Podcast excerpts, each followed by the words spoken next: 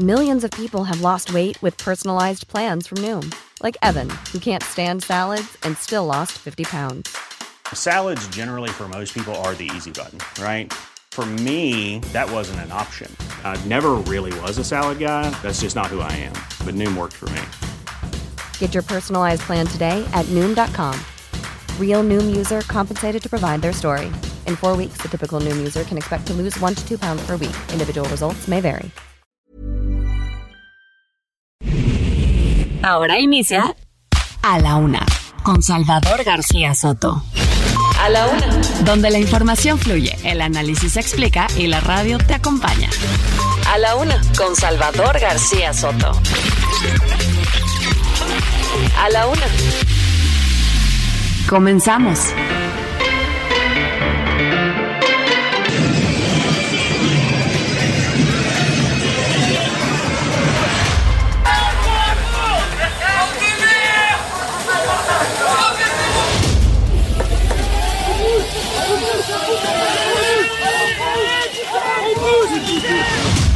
La respuesta es la misma, yo creo que estamos en el mundo ideal, nosotros no tenemos ninguna urgencia porque se nombre en estos momentos. Y no solo eso, llegué con el top, top, top a decir, sé que les estás pagando más a los blancos. Yo ayer admití, y lo admito ahora, que mi liderazgo se debilita por la sucesión anticipada. Estamos anunciando hoy medidas significativas contra el, la operación más violenta, grande y significativa de contrabando de Sinaloa, manejada por el cártel de Sinaloa. Los nombres o no los nombres, ¿para qué sirven? No sirven para nada. Le exijo al presidente que venga al Senado. Le exijo que se presente, que dé la cara, que no sea cobarde, pero le exijo que tenga pantalones. ¿Qué necesidad tiene el presidente de estar eh, viniendo a un evento protocolario cuando las señoras no tienen límite alguno?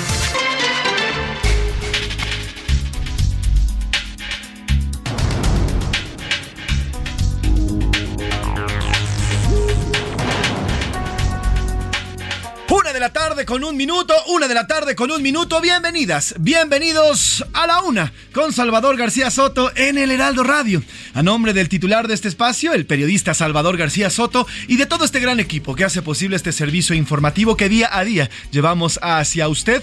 Eh, yo soy José Luis Sánchez Macías y le doy la bienvenida en este viernes, viernes 14 de abril. Ya estamos directamente en la primera quincena de este mes de abril, ya además cerrando el periodo vacacional de Semana Santa y Semana de Pascua. A partir de hoy, bueno, pues ya los jóvenes, las niñas, los niños se preparan ya para regresar a clases el próximo lunes. Más de 26 niños y niñas regresan a las aulas para continuar con su educación en, los diferentes planteles a lo largo y ancho del país. Y además, bueno, pues también todo el país retoma ya su ritmo, retoma ya su clásico movimiento. Aquí en la capital ya el tránsito ya está prácticamente normalizado, ya está bastante fluido en todas y todas las arterias de esta capital y también es así en las principales ciudades. Le saludo y le doy las gracias por sumarse a esta transmisión que arranca en estos momentos a través de las ondas gercianas, también a través de las eh, facilidades digitales para escucharnos. Gracias por sumarse a ella. Mucho que contarle, han pasado 24 horas exactamente después de que nos escuchamos el día de ayer y hay mucho que platicarle, mucho que contarle y mucho que informarle. ¿Qué le parece si le cuento los temas que tenemos para el día de hoy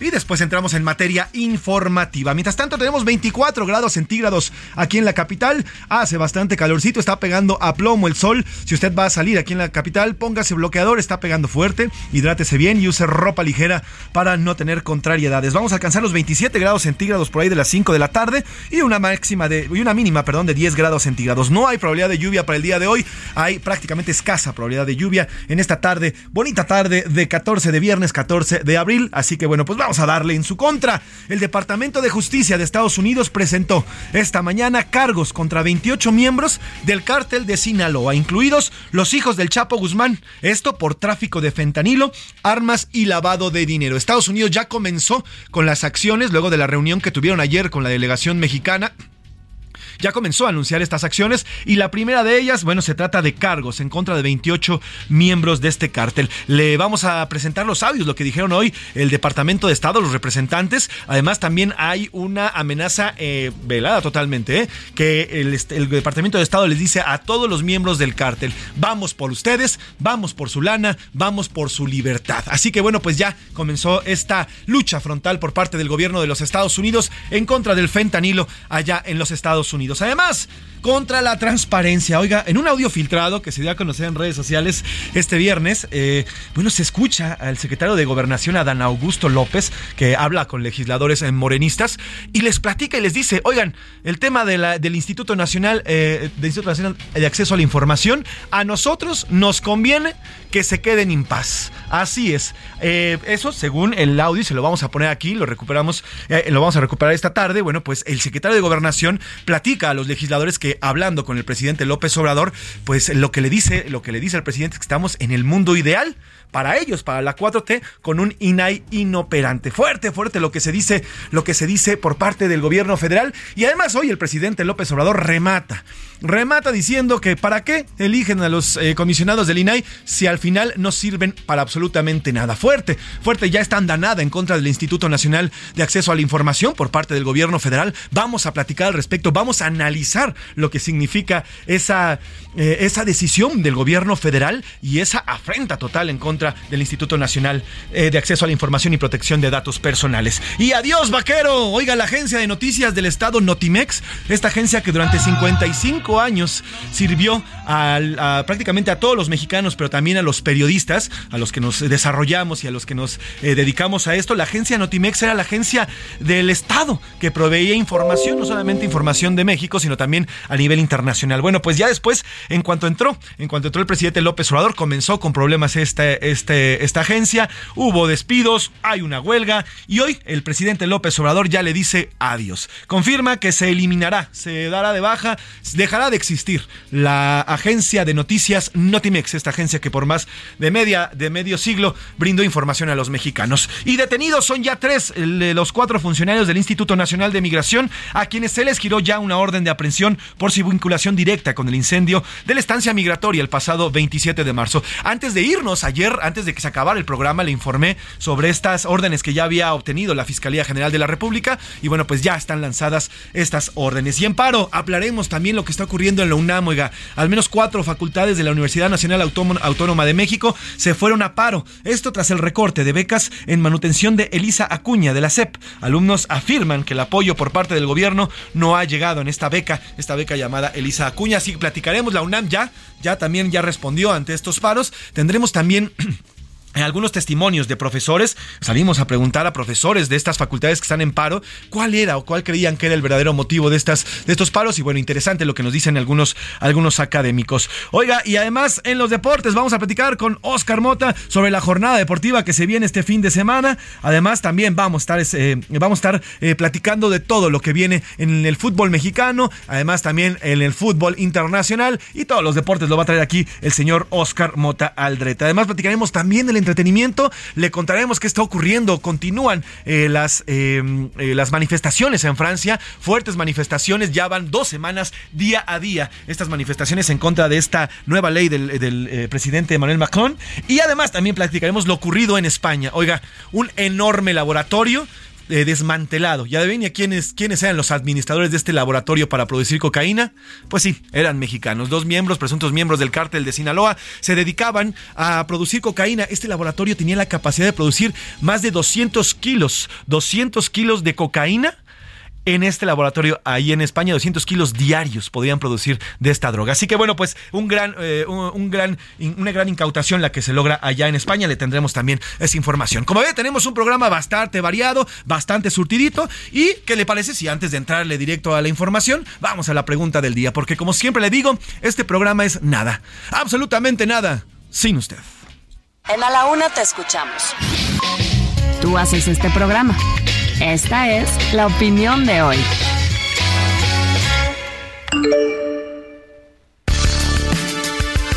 Una de la tarde con nueve minutos, una de la tarde con nueve minutos. Oiga, tenemos dos preguntas, dos temas bastante interesantes, polémicos para cerrar ya esta semana, este viernes de Semana de Pascua. El primero de ellos eh, es sobre el debate. Hay un debate, un debate planeado en, en esta ya campaña y candidaturas a la gubernatura en el Estado de México. Bueno, pues está programado un debate para el próximo 20 de abril. Sin embargo, el equipo de la maestra Delfina, de la maestra Delfina Gómez, la, candidata por la alianza eh, de Morena, eh, PT y Partido Verde Ecologista, bueno, pues han dicho, han pedido un cambio de fecha. Esto, según el equipo de Delfina, porque tiene este, tiene compromisos, tiene una agenda. Entonces, por cuestiones de agenda, piden mover este debate. Por parte de la priista, de la aliancista eh, del PAN, PRI, PRD, Alejandra del Moral, ella, bueno, pues ellos dicen no, el debate se queda. Ya hay toda una polémica en torno a ello, porque hay quienes dicen que a la maestra Delfina, pues no se le da eso de debatir, que al parecer tienen miedo de parte de, la, del, de todo el equipo de la maestra Delfina. No dicen no, son cuestiones de agenda, son cuestiones de agenda y eso no se puede cambiar. En fin, hay toda una, ya toda una polémica en torno. El, equipo de la aliancista Alejandra del Moral, le digo, no, no, no aceptó el cambio de fecha, así que hasta hoy se queda el 20 de abril. Y la pregunta que le hacemos en este viernes, ¿usted por qué cree que la candidata de Morena, de la Alianza... Em, eh, de, Morena no quiere, o más bien quiere cambiar la fecha del debate. A, porque, porque su, su agenda no le permite ir al debate.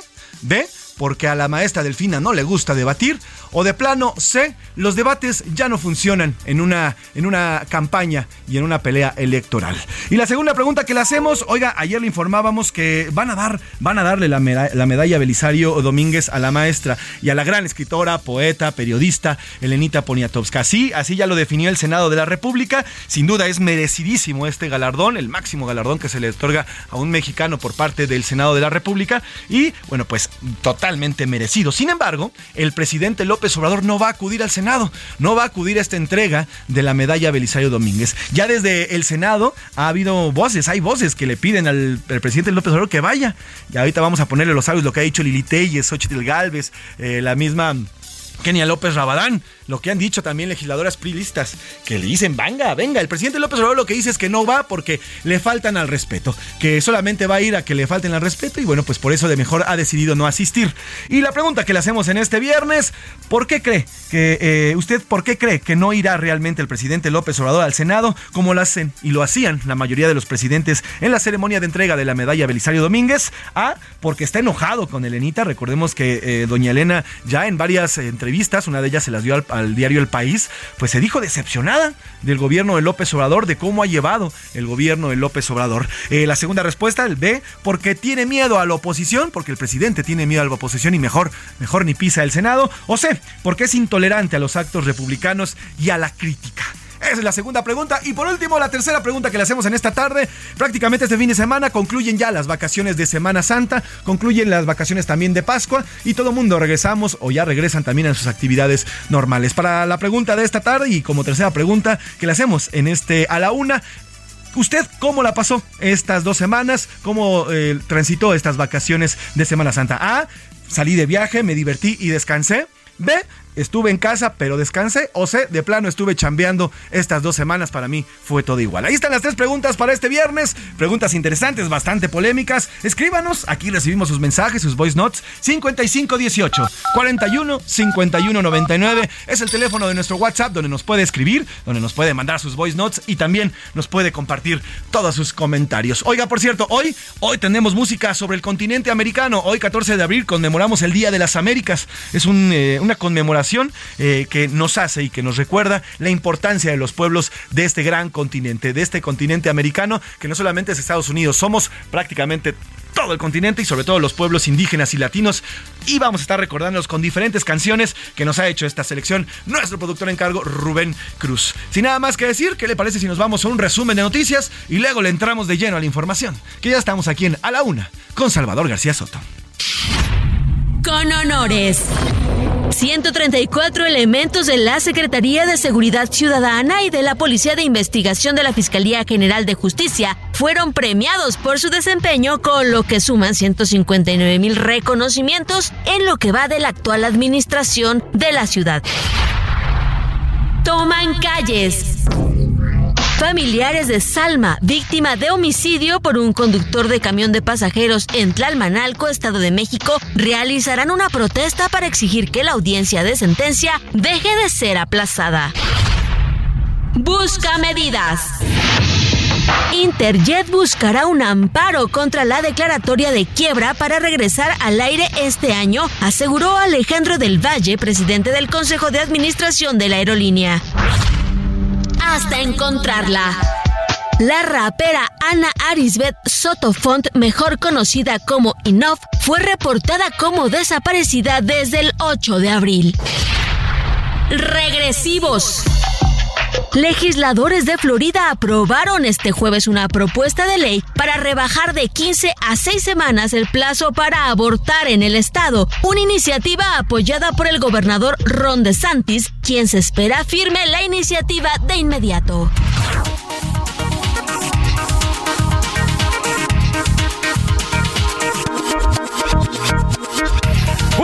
Con 15 minutos, una de la tarde con 15 minutos. Oiga, en este momento la Universidad Nacional Autónoma de México está enviando un comunicado en el cual eh, deja en claro que a partir de hoy, 14 de abril, ya entran en vigor las modificaciones a la legislación universitaria para fortalecer la integridad y honestidad académica de la UNAM. Es decir, lo anunciado hace un par de semanas por la máxima casa de estudios, que a partir de lo ocurrido con la tesis de la ministra Yasmín Esquivel Moza, bueno, pues ya comienzan a ver estas modificaciones, eh, sobre todo en torno a la realización de tesis y a la realización de exámenes profesionales. Así que a partir de hoy, según un comunicado, eh, dice la Universidad Nacional puede ya anular a partir de este día exámenes, títulos y grados de alumnos y alumnas que no hayan cumplido a cabalidad los requerimientos para hacerse merecedores de los mismos. Las reformas a la legislación incluyen a egresados, ojo, egresados, más no es retroactivo, es decir, no será retroactivo para la ministra, ni eh, tan solo ni tampoco para el señor Edgar Báez, que supuestamente existe el plagio entre ambos.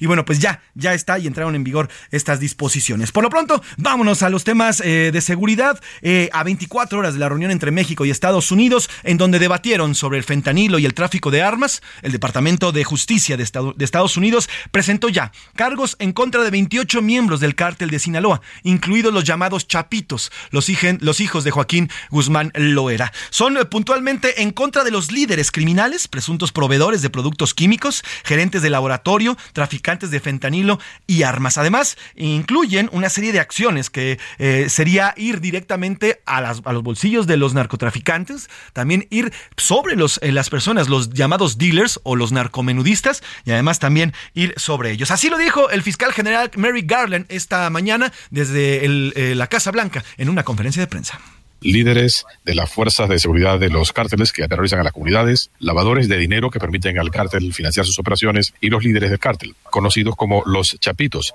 los hijos del ahora encarcelado ex jefe del cártel, el Chapo.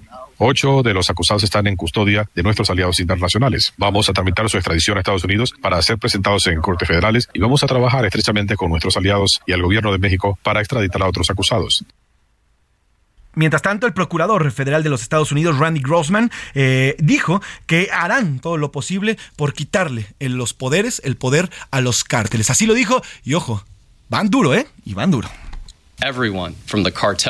Al cártel de Sinaloa les quitaremos las drogas, dinero y su libertad.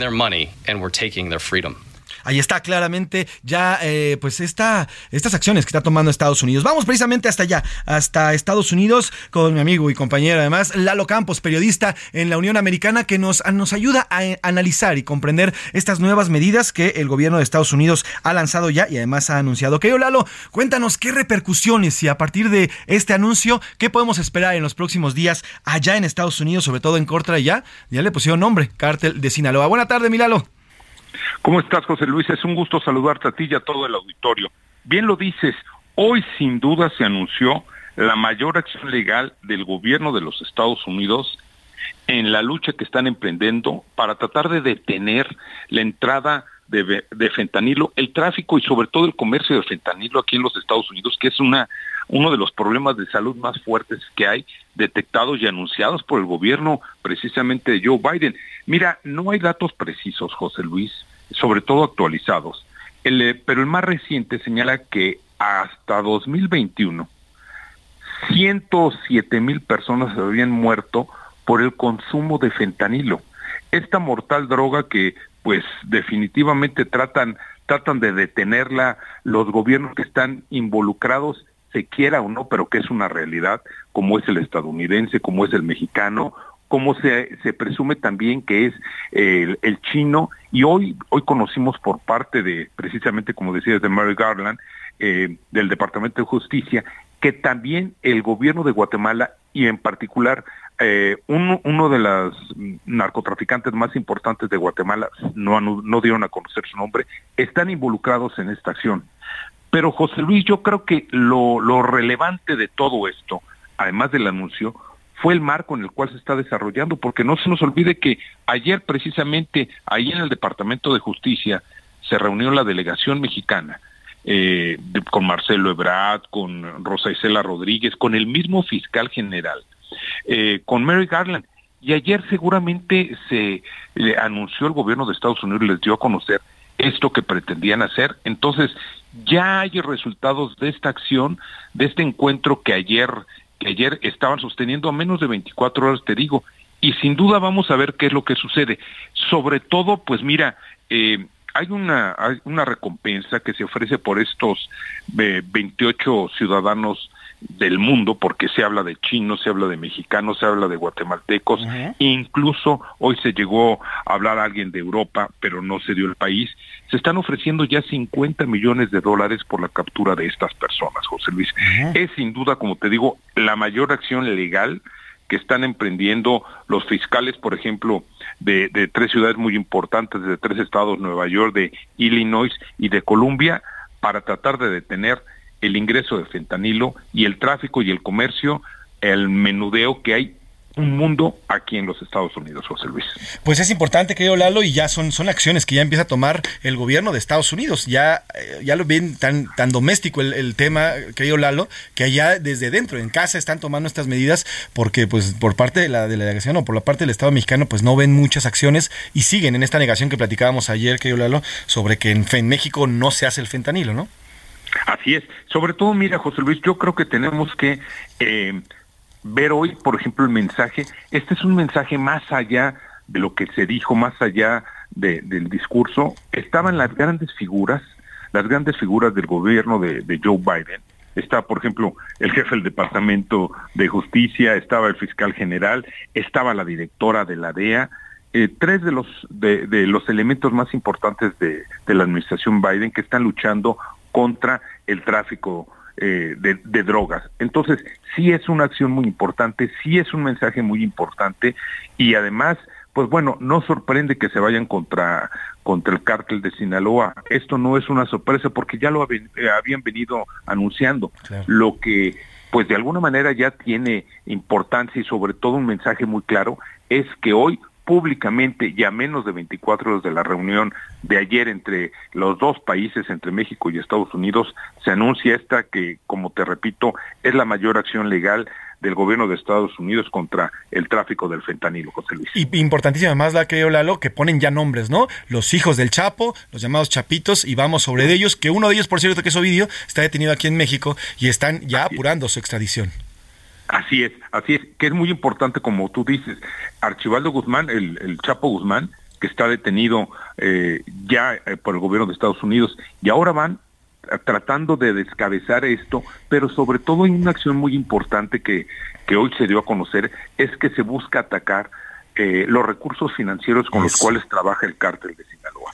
Porque al no tener los recursos, pues bueno, todo este proceso de fabricación, producción, distribución y venta de, de fentanilo, de esta mortal droga, eh, se vendría para abajo, José Luis, o por lo menos se detendría eh, de manera muy importante hasta que otro cártel volviera a tomar esta posición. Totalmente de acuerdo. Querido Lalo, gracias como siempre por estos minutos y que nos das luz en estos temas desde allá, desde Estados Unidos. Te mando un abrazo, que tengas un gran fin de semana. Igualmente, gracias y muy buena tarde. A ti. Todo auditorio, José. Gracias, Eduardo Campos, periodista allá en el estado de la Estrella Solitaria, allá en Texas, que bueno, miren, nos, nos está explicando perfectamente. Y es y bien lo decía Lalo, ¿eh? A diferencia de nuestro país, se están tomando decisiones allí en Estados Unidos ya que van a afectar directamente a los cárteles. A ver, el primero de ellos es, y siempre se ha dicho en la estrategia antinarco, pegarle a los bolsillos de los grupos de crimen organizado. Ese es el primer paso. Y ya desde Estados Unidos van a comenzar a hacerlo y allá sí lo hacen de a de veras, ¿eh? Allá no se andan con investigaciones como acá, veladas, aquí la WIF, que medio investiga o no investiga y que medio hace y medio no hace y nomás no agarran a nadie. No, aquí sí. Y le van a pegar directamente a los activos económicos de estos cárteles y ya se van a lanzar contra todo. Veremos ahora qué es lo que hace, qué es lo que se hace desde acá, desde México, porque si nosotros entramos a pelearle al fentanilo negando que lo producimos aquí, bueno, pues creo que ya empezamos mal con esta lucha. Ahí está lo que están ya comenzando a, dar resultados estas reuniones y veremos cómo se van implementando y sobre todo cómo afectan. Vamos a la primera pausa de esta tarde. Vamos a escuchar hoy eh, música, música de las Américas. Soy loco por ti, América, del gran Caetano Veloso, una canción de 1968. Trépale mi Alex. Soy loco por ti de amores tenga como colores la de Latinoamérica y el cielo como bandera, y el cielo como bandera. Soy loco por ti, América, soy loco por ti de amores, soy loco por ti, América, soy loco por ti de amores. Sorriso de quase En un momento regresamos. Ya estamos de vuelta en A la Una con Salvador García Soto. Tu compañía diaria al mediodía. La rima de Valdés. ¿O de Valdés la rima? La edad de los diputados, ay caramba, es que no puedo. Ya la bajaron. ¿Qué pid? me enredo. De verdad, por todos lados estamos todos rodeados. Y yo creo en la juventud, porque es una gran virtud pero hay que tener conciencia, se necesita experiencia, no basta con la salud. Lo mismo los senadores son nuestros representantes. De por sí, por asaltantes y de viejos malhechores se les toma a los señores, pero ahora chamaquitos podrán hacer sus pinitos en la política nuestra, a ver de qué nos dan muestra, que no actúen cual parvulitos. Sin embargo, bien es cierto que dice un muy buen adagio, que de mañas el contagio los viejos se caen de muertos. ¿Prefiere usted un puberto o algún viejillo mañoso? Congruencia, caray, qué oso, con las curules se vuelan. Después de vejez viruela, Mexiquito tan hermoso.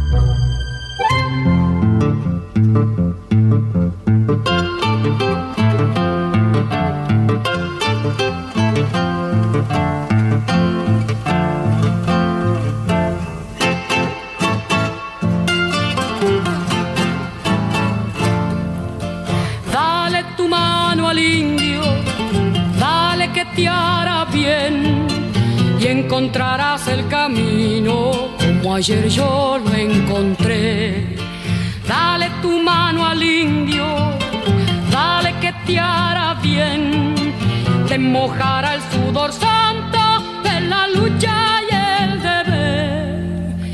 una de la tarde con 32 minutos. Una de la tarde con 32 minutos. Gracias por continuar con nosotros y estamos escuchando nada más y nada menos la voz inconfundible de Mercedes Sosa con eh, Canción para mi América. Estamos recordando, recuerden el día de hoy, estamos 14 de abril, recordando el Día de las Américas, una fecha en la cual pues recordamos, celebramos y además exacerbamos la importancia de los pueblos de este gran continente, este diverso continente que desde Tierra de Fuego al fondo, al sur del continente, hasta hasta la zona del Polo Norte, en, obviamente del otro lado del planeta, bueno, pues eh, tiene una gran diversidad de pueblos. Eh, además, bueno, los pueblos latinoamericanos, y quién mejor que la gran Mercedes Sosa con Canción para mi América. Esta canción lanzada en 1966 del álbum Yo no canto para Yo no canto por cantar, fue una de las principales eh, gritos en favor de la libertad de los pueblos americanos. Súbele mi Alex a Mercedes Sosa, Canción para mi América.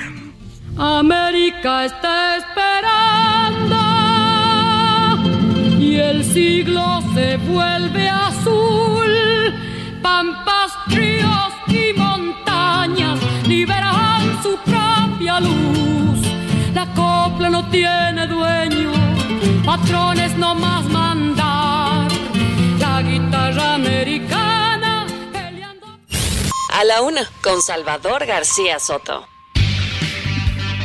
Una de la tarde con 33 minutos, una de la tarde con 33 minutos. Continuamos con el tema de las drogas. Oiga, en otros países, mire, mientras en este país, en México, que ya es prácticamente el mayor productor de drogas en todo el país, además de ser la casa de los principales grupos delictivos de narcotráfico en el mundo, literalmente, bueno, pues ya en otros países comienzan a tomar acciones por los cárteles mexicanos que ya se han diversificado, pero además se han internacionalizado. Le cuento, en España fue, eh, eh, fue encontrado, además fue cateado y fue y fueron detenidos eh, al menos cinco personajes entre colombianos y mexicanos que estaban coordinando un gran laboratorio de producción de cocaína, clorhidrato de cocaína.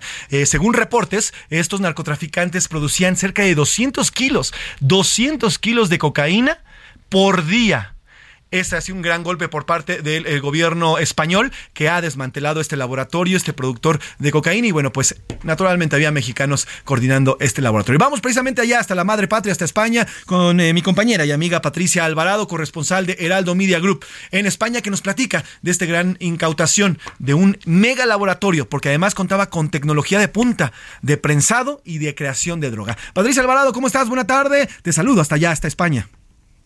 Muy buenas tardes, José Luis. El comisario jefe de la Brigada Central de Estupefacientes de España, Antonio Martínez Duarte, confirmó que la organización criminal de narcotraficantes mexicanos, colombianos y españoles que producían diariamente 200 kilos de cocaína en un laboratorio escondido en una casa de campo en la provincia de Pontevedra, situada en Galicia, al noroeste de España, quedó definitivamente desarticulada. Se trata del mayor mayor laboratorio descubierto hasta ahora en Europa. Remontémonos a octubre de 2022. Ese mes, la policía española inició una investigación que concluyó con el descubrimiento de una casa rural en Pontevedra el pasado 23 de marzo. El lugar tenía un sofisticado equipamiento para procesar cocaína y estaba controlado por narcos mexicanos, colombianos y españoles que trabajaban conjuntamente. Los mexicanos se encargaban de aportar conocimiento técnico para la extracción y procesamiento de la pasta base de coca procedente de Colombia. Los colombianos ponían la mano de obra y los españoles gestionaban el transporte de las sustancias desde Colombia hasta España y se responsabilizaban de la instalación del laboratorio que costó 2 millones de dólares. La coca se empaquetaba en tabiques y tenían el logo de Superman. Los narcos usaban apodos y se disfrazaban de transportistas y tenían un estricto control de seguridad en las comunicaciones. En la operación que desarticuló esta red participaron la Policía Nacional de España, la Judicataria de Portugal, la Dirección de Antinarcóticos de Colombia, bajo la supervisión de la Fiscalía Especial Antidroga del Tribunal de la Audiencia Nacional de Madrid. Hay 18 encarcelados, entre ellos dos mexicanos, seis colombianos y 10 españoles el cártel de Sinaloa estaría detrás de los narcotraficantes mexicanos que viajaban con regularidad a México. Este es el reporte desde Madrid. José Luis. El cual te agradezco, Pati, gracias por este reporte. Y bueno, pues para que vea, esas son las operaciones ya del cártel de Sinaloa a nivel internacional, que sus tentáculos ya cruzan incluso hasta el charco, ¿eh? llegan hasta el viejo continente y seguramente desde ahí, bueno, pues había toda esta expansión y este trasiego de drogas que, como bien nos lo explicó Pati, era toda una operación. Los colombianos llevaban la pasta, la, la traficaban desde Colombia hacia España, los españoles eran los encargados de llevarlo a este laboratorio y los mexicanos eran los encargados de producir la cocaína. Era toda una operación perfectamente bien delimitada, una perfectamente bien organizada, por algo, por algo es que logran vencer a los, a los gobiernos de tal manera. Así que bueno, pues esta importante incautación de este, de este laboratorio allá en España. Vámonos a otros temas. A la una, con Salvador García Soto. Una de la tarde con 37 minutos. Oiga, el Instituto Nacional de Acceso a la Información, eh, Transparencia y Protección de Datos Personales continúa inoperante. La Cámara de Senadores, el Senado, no ha logrado llegar a un acuerdo para designar al menos a un comisionado del Instituto Nacional de Acceso. Eh, pero no sobre todo eso, no es que haya, hayan no, o no hayan llegado a un acuerdo, es que ya desde el gobierno federal se confirma que existe una andanada en contra de este instituto. Incluso incluso cínicamente y le voy a poner el audio, han aceptado que para ellos es mejor que el instituto esté inoperante. ¿Por qué? Bueno, pues porque así no habrá transparencia y pueden hacer y deshacer. Este audio que le voy a poner es el secretario de Gobernación, Adán Augusto López, que, bueno, pues hablando con legisladores, les dice esto sobre el INAI, que supuestamente habría platicado con el presidente López Obrador, y esto fue lo que les comunicó que el presidente dijo sobre el Instituto Nacional digo, y aquí se los comento a todos ustedes, yo creo que lo que más nos conviene es que haya un periodo de un impasse. Ahora, ayer le comenté que iba a venir, y que seguramente uno de los temas a tratar sería el del instituto. Y, bueno, pues la respuesta es la misma. Yo creo que estamos en el mundo ideal. Nosotros no tenemos ninguna urgencia porque se nombre en estos momentos vetamos o no publicamos, bueno, pues lo que va a suceder si usted lo objeta es que no va a poder funcionar el instituto. Seguramente estos van a intentar promover algún recurso para que la Corte obligue a nombrar, de que la Corte ordene que se nombre al que se pueda construir políticamente una mayoría calificada, pues hay un mundo de diferencia. Ahí está el audio que filtró el día de ayer el medio de comunicación digital Latinus, este audio donde pues prácticamente se evidencian, se muestran de capa. Así son. Mientras no, mientras está en impasse es el mundo ideal, dice que dice el secretario de Gobernación. ¿Qué es lo que nos está diciendo el gobierno federal? Que el instituto encargado de revelarnos a los ciudadanos, a los mexicanos, en qué gastan nuestra lana, en qué mueven todo nuestro dinero y cómo es que lo mueven, está ahorita apagado, no puede funcionar porque los senadores no han nombrado. ¿Y qué dice el gobierno federal? Pues para nosotros mejor, es el mundo ideal. ¿Por qué? Pues porque no se transparentan y así no podemos conocer la información los mexicanos. Y esta mañana al ser cuestionado sobre el audio, el presidente López Obrador evadió el tema y dijo que los comisionados, escuche esto, esto dijo de los comisionados. Los nombres o no los nombres, ¿para qué sirven? No sirven para nada. Era un gobierno mantenido y bueno para nada. Eso es lo que había. ¿Saben para qué sirve ese instituto? ¿O para qué servía? Pues sí, ¿para qué servía? Pues para conocer para conocer en qué se gasta el dinero el gobierno federal, para conocer, por ejemplo, los desvíos de Segalmex. Para eso sirve. ¿Para qué sirve eh, el INAI? Bueno, pues para conocer en qué se gasta la lana el gobierno federal, para conocer cómo se está invirtiendo, si es que se le puede decir, cómo se está gastando el dinero en el tren Maya, cómo se está gastando el dinero en dos bocas. Yo quiero saber, usted quiere saber, es mi dinero, es mis impuestos que yo pago cada mes. Bueno, pues a mí me gustaría saber en qué se está invirtiendo, porque en las calles donde vivo, en, las, en la ciudad donde vivo, en el país donde vivo, la seguridad pues no existe. Para eso sirve el INAI, para tener transparencia y un equilibrio democrático. Y al presidente López Obrador eso no le gusta, no le encanta. Pero bueno, vamos hasta allá, hasta el Senado de la República, porque continúa este impas del nombramiento, por lo menos de un comisionado del Instituto Nacional de Acceso a la Información, con mi compañero y amigo eh, periodista, ah, siempre cubriendo la Cámara Alta y en el Senado, Misael Zavala. Misa, ¿cómo estás? Buena tarde. Cuéntanos en qué va, qué se ha dicho, qué han dicho los senadores para, para ya la elección de estos comisionados, por lo menos uno para que pueda funcionar el INAI. Buena tarde. Buenas tardes, José Luis. Buenas tardes, el auditorio. Efectivamente, pues luego de un duro choque entre Morena y la oposición, pues el Senado también ya se ha alejado de un posible acuerdo para nombrar en los siguientes días a tres de los comisionados vacantes de este Instituto Nacional de Transparencia. Acción Nacional ayer en la sesión comenzó el debate en el Pleno del Senado desplegando una gran manta con la frase nombramientos en el INAI ya y presionó a los senadores de Morena para incluir en la orden del día la elección para ocupar las tres vacantes en este Instituto de Transparencia, el cual pues se ha quedado sin quórum al tener solo cuatro de siete comisionados. Bancadas de oposición como MC, el PRI, PRD y también el Grupo Plural se sumaron a la exigencia de resolver estos nombramientos bajo el argumento de que están en falta desde hace más de un año. Pero ¿qué te parece si escuchamos el debate, el duro debate que se dio entre Clemente Castañeda, coordinador de Movimiento Ciudadano, y Félix Salgado Macedonio, senador por Morena? Bueno, pues para eso es el debate. Senador Salgado Macedonio, adelante. Por favor, nos interesa mucho escuchar su posición, porque hasta este momento no han esgrimido una sola razón para negarse a ir a esta votación. ¿Cuándo se van a nombrar? ¿Sí saben cuándo? Cuando nosotros digamos, porque ahora nosotros somos la mayoría, que no va a ser la pelea donde ustedes digan y a la hora que digan, va a ser cuando nosotros digamos. Qué fuerte audio este, Misael. Efectivamente, José Luis, por a este duro debate también se sumaron otros senadores como la priista Claudia Naya Mota, quien desde ayer ya había revelado en la tribuna esta instrucción presidencial que tienen los senadores de Morena de no sacar estos nombramientos porque les conviene tener a una inoperante y también dijo pues que Morena es el gran destructor de las instituciones del país. En este tema también se subió el coordinador del PAN en el Senado, Julián Rementería, quien afirmó que los senadores de Morena no quieren la transparencia y les encantan las sombras de la opacidad.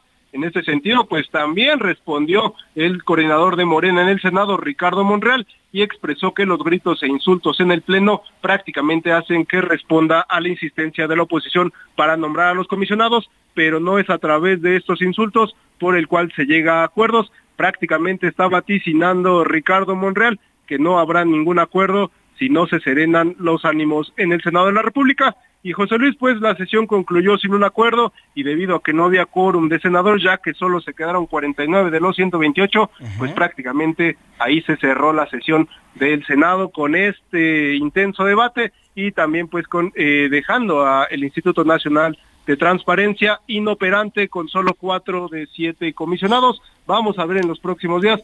Ya solamente faltan cuatro sesiones del Senado de la República, una de estas para, eh, digamos, eh, entregar la medalla Belisario Domínguez a Elenia Poniatowska, entonces en este caso quedarían únicamente tres, sesiones donde, durante los eh, cuales el Senado pues podrá nombrar a este a estos comisionados o de plano nos vamos hasta septiembre a un periodo a un nuevo periodo ordinario de sesiones. Pues Misael Zavala, te agradezco el reporte como siempre puntual y te pido que nos mantengamos en contacto por si llega a haber más reacciones allá en este aspecto. Te mando un abrazo, Misa, que tengas buen fin de semana.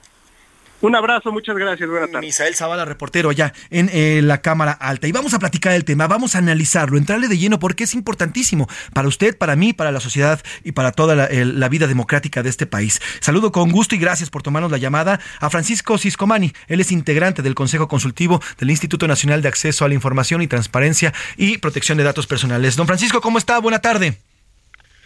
Buenas tardes, eh, José Luis. Eh, agradezco estar aquí con tu audiencia y en tu programa. Al contrario, gracias a usted por su tiempo. Oiga, eh, don Francisco, pues ya de plano el gobierno federal, pues ya fuera máscaras, como ellos lo dicen, y aceptan ya en este audio que conocimos ayer por parte de Latinus y lo que dice hoy el presidente, pues ellos lo que quieren es que el INE definitivamente no opere. Bueno, en, este caso el INAI... Perdón, el INAI, perdón, perdón, el INAI, el INAI, el INAI gracias a, la presión que ha habido por parte de la sociedad civil, el INE está operando. Sí, el INAI, perdón, el y INAI. Tiene, y tiene gente con experiencia eh, en su consejo. Bueno, eh, primeramente voy a responder al audio eh, del senador Félix Salgado Macedonio. a mí me preocupa una sociedad donde los derechos fundamentales estén sujetos a la mayoría. Imaginemos los derechos de un niño o una niña imaginemos los derechos de minorías indígenas, imaginemos los derechos de la comunidad LGTB sujeta o sujetos a una mayoría y cómo podrían desaparecer. Por otro lado, eh, yo creo que los derechos fundamentales no están sujetos a una mayoría, están sujetos a la constitución política de este país. Y el primero obligado en respetar esta constitución es precisamente el legislador en grupo, el conjunto de legisladores, la Cámara de Senadores y la Cámara de Diputados. Por otro lado, es cierto que el Senado pues tiene un proceso constitucional para el nombramiento de las comisionadas y los comisionados, las vacantes en este caso, y que es una decisión soberana de ellos. Sin embargo, el hecho de que sea una decisión soberana, al estar reglamentado en la Constitución, al ponerles un término para que puedan ellos aprobar estos nombramientos que ya hicimos valer ante el Poder Judicial, no les hace, eh, digamos, acreedores a que puedan resolver cuando les dé su soberana gana. Ese es un punto importante que debemos hacerle ver a la sociedad. Si no tenemos el pleno de comisionados, estamos siendo afectados todos los mexicanos en nuestros derechos de acceso a la información y de protección a la privacidad. Esa es la otra, sí. Ahora, el tema de lo que plantea hoy el presidente López Obrador eh, sugiere una reforma para una reforma constitucional para desaparecer al instituto y que esta función, lo que actualmente hace el INAI, sea absorbida para la auditoría, por parte de la Auditoría Superior de la Federación. ¿Qué tan viable y qué tanto afectaría a la vida democrática del país esta idea que hoy sugiere el presidente en su mañanera? Pues yo, yo desconozco eh, los términos de esa reforma que se plantea, incluso eh, la declaración del presidente, en realidad yo he leído notas en prensa, más que nada sobre su opinión muy particular sobre para qué sirve eh, el Instituto de Acceso a la Información. Pero pero vamos a hablar en, en plata, ¿no? A ver. Sí, claro.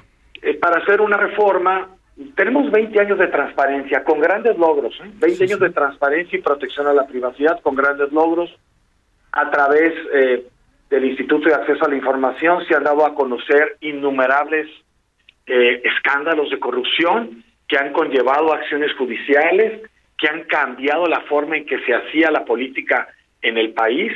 Hoy por hoy es una institución que vale exactamente eh, lo que pesa y que ha tenido un impacto no solamente en la vida de los ciudadanos que queremos conocer información de gobierno, sino en la vida de los estudiantes que pueden comparar cuál escuela está mejor calificada, cuál escuela está más cercana, qué programas de universidades hay, a qué horas o cómo recogen la basura en los municipios, eh, eh, qué está pasando, los empresarios tienen información económica para tomar decisiones y crear empleos, saberse dónde ubicar.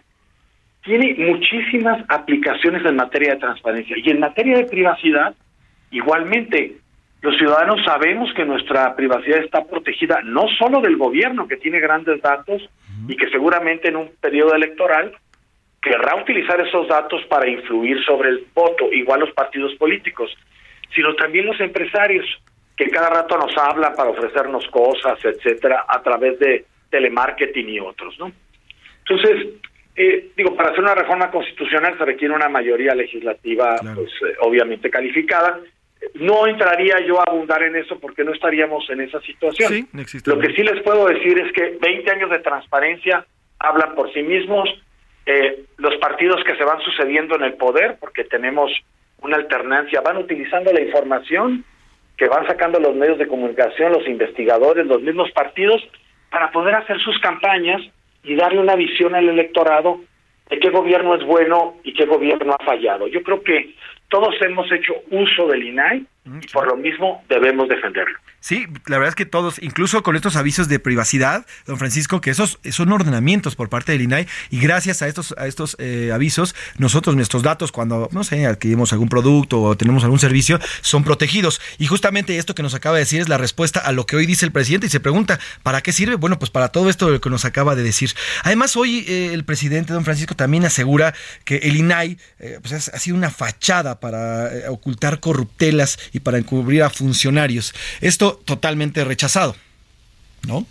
Pues en, realidad yo no podría, yo no podría, nuevamente es una opinión eh, que yo respeto, él es el presidente de la República, sin embargo, eh, pues yo realmente eh, me, me iría a lo que ha resuelto el instituto a lo largo de 20 años en un sinnúmero, sinnúmero de recursos de revisión a toda la transparencia focalizada que también ha promovido a la transparencia proactiva, tenemos información pública todo el tiempo, podemos ubicar funcionarios, responsabilidades, qué hacen, podemos acceder incluso a estados de cuenta de dependencias de entidades para ver cómo están gastando el dinero, contratos, o sea, en realidad sí tenemos un, tenemos una sociedad y eso ahí coincido con el presidente, un pueblo mucho más informado actualmente, un pueblo que sale a buscar información y que encuentra esta información y la usa para propósitos distintos. Ya lo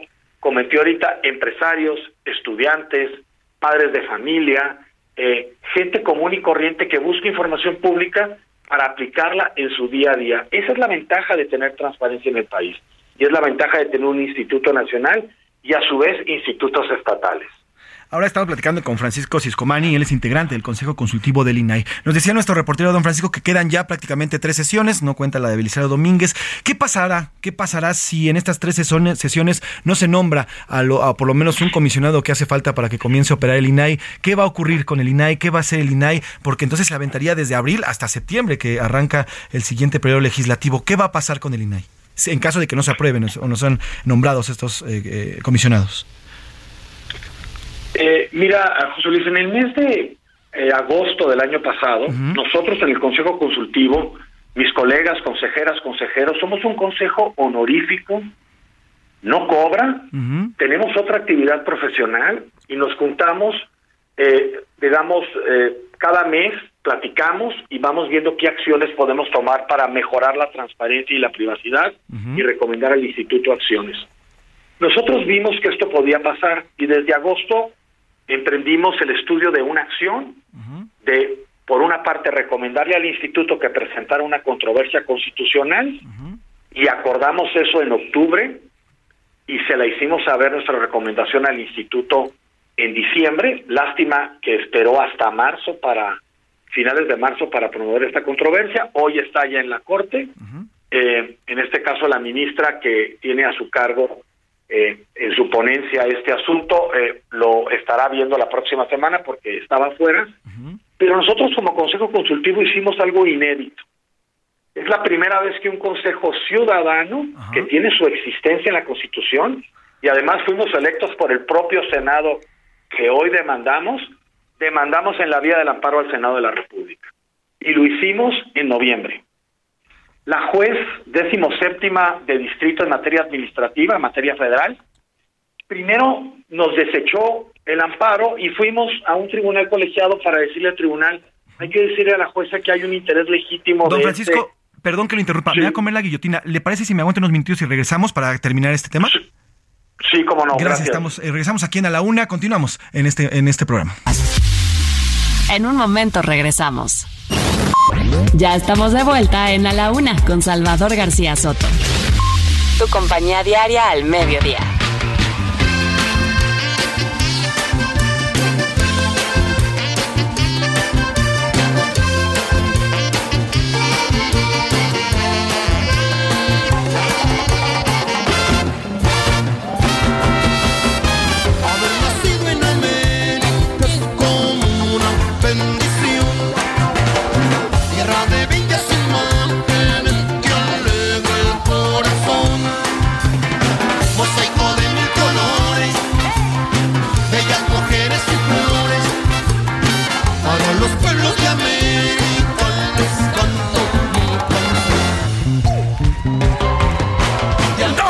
Con un minuto, dos de la tarde con un minuto. Bienvenidas, bienvenidos a la una con Salvador García Soto en el Heraldo Radio. En nombre del titular de este espacio, el periodista Salvador García Soto, y de todo este gran equipo que hace posible este servicio informativo, le doy las gracias y le saludo. Yo soy José Luis Sánchez Macías. Bienvenido. Le voy a informar en esta segunda hora de aquí en la, la una, cerrando ya eh, la semana, la semana de Pascua. Estamos escuchando, como bien le dije, América de los Tigres del Norte, porque hoy se celebra eh, el Día de las Américas. Celebramos este gran continente, a todos sus pueblos, a todas sus razas y a todos sus países que forman uno de los de las comunidades más hermosas, más grandes de este planeta y de nuestra especie. Así que así celebramos y así recordamos a nuestro continente, a América y a todos los pueblos de esta enorme región con los Tigres del Norte. Trépale, mi Alex.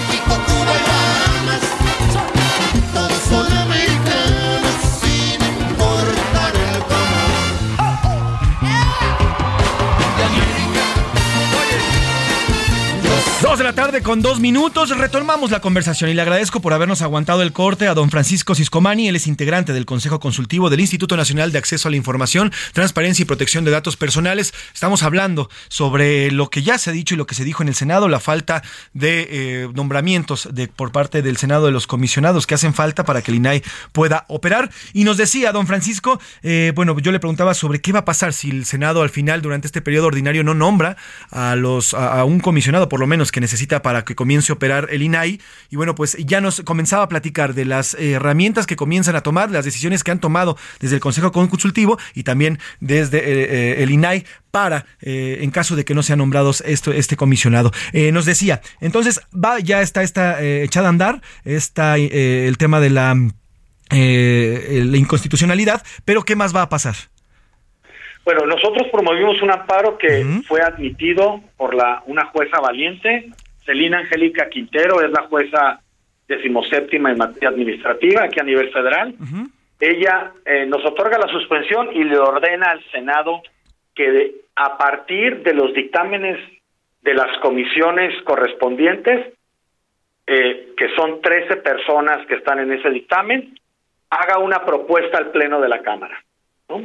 El Senado se tarda en hacer esto y la jueza está pendiente porque la orden está dada y finalmente cuando la jueza va a percibir, el Senado nombra el primero de marzo, principios de marzo, dos comisionados que son objetados por el presidente de la República.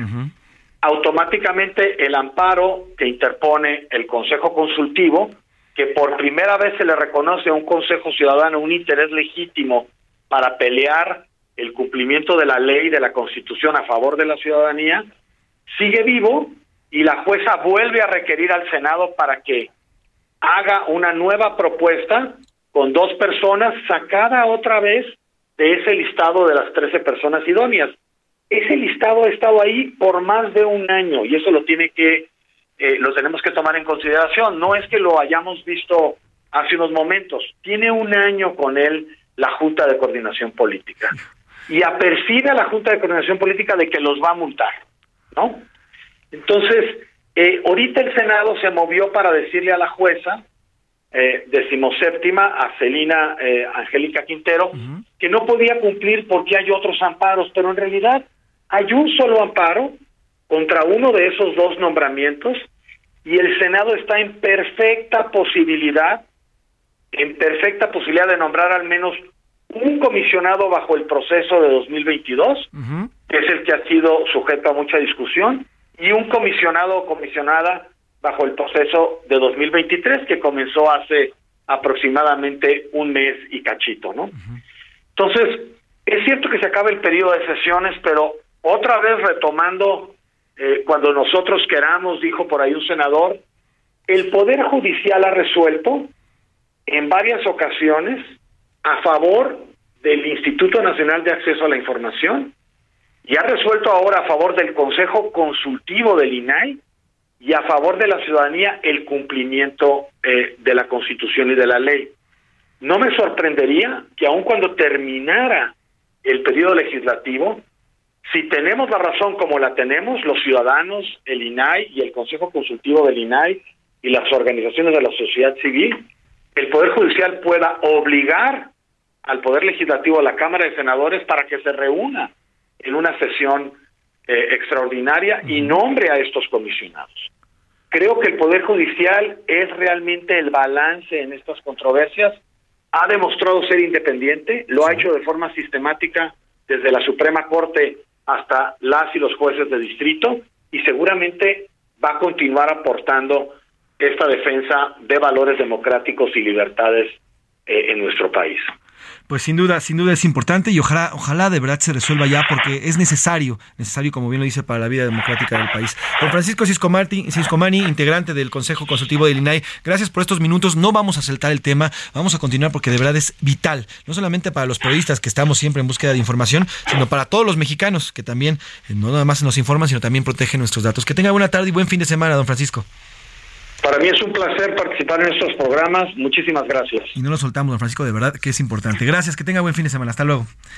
Pues ahí está, ahí está lo dicho, de verdad, y queremos seguir insistiendo, y hay que insistir, hay que insistir y hay que insistir, porque este gobierno, acuérdese lo que le decía ayer, el 80% de los contratos los, los hizo por adjudicación directa, no hubo una licitación si queremos conocer en qué se está gastando esa lana, necesitamos al INAI, necesitamos al instituto, que como ya nos decía Francisco Ciscomani, durante más de dos décadas ha, ha salido avante informándonos en qué se gasta el dinero. Porque como lo hemos visto, los gobiernos del PRI, los gobiernos del PAN, ahora los gobiernos de Morena, no les gusta darnos cuentas y nos las tienen que dar. Vámonos a otros temas. A la una, con Salvador García Soto.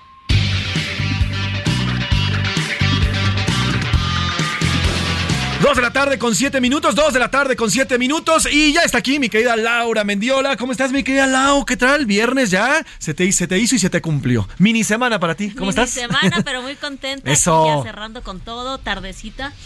Y bueno, pues aquí con toda la información que nos falta para esta segunda hora. Uf. Todavía tenemos más entrevistas, José Sí, Luis, sí. y tenemos temas todavía. Bastante, bastante que platicar, bastante Y que... regalitos. Y además Ya, regalitos. adelante, ya vas a Tengo en mis manos, tengo en mis manos, ahorita vamos a definir cómo, eh, boletos, boletos para los Pumas, tanto femenil como masculino, que la Universidad Nacional Autónoma de México nos hace favor de llegar para ustedes, para nuestro público. Tenemos boletos para el Pumas Toluca en el fútbol varonil para este domingo 16 de abril al mediodía y también tenemos partidazazazazazo de la femenil América, Pumas, Pumas América este sábado, eh, sábado 15 de abril a las 12 horas en el Estadio Universitario. Así que dos buenos partidos, dos buenos partidos y ahorita vamos a decirles cómo vamos a dar los boletos, pero por lo pronto también saludo a Iván Márquez, se vienen bien nuestros partidos, ¿no? José Luis, bastante moviditos. Más la femenil, que es el clásico de Joven. Pumas contra América. Cuidado. Sí, que porque va- yo ya, yo ya perdí la esperanza. no, ahí está, ahí está Mohamed, ahí está Mohamed. Ahí está Mohamed, Miquelao, no pierda la esperanza. Oigan, hicimos dos, dos preguntas importantes, dos buenas preguntas y bastante polémicas para el día de hoy. Eh, ambas, eh, bueno, la primera de ellas sobre este tema, sobre el tema del debate, eh, el tema de de que pues, del parte del equipo de la maestra Delfina lo quiere cambiar, hay unos dicen que le da miedo el debate, hay otras personas que dicen que no, no se le da muy bien eso de debatir, pero también desde el, desde el equipo de Delfina dicen, no, es una cuestión de agenda simplemente, no podemos, mientras tanto el, el equipo de Alejandra del Moral ya definieron que no van a cambiar la fecha del 20, pedían cambiarlo al 28 de abril, pero bueno, así está. Y la segunda, bueno, pues el hecho de que el presidente López Obrador no vaya a acudir al Senado de la República a acompañar a Elenita Poliatovska para recibir la medalla Belisario Domínguez, bueno, pues ¿por qué? ¿Por qué cree usted que no ha ido y que no acude a esta, a, a esta celebración? Ahí están las dos preguntas que hemos hecho, que hemos hecho esta tarde. ¿Y qué le parece si preguntamos, como siempre, en este espacio? ¿Qué dice el público?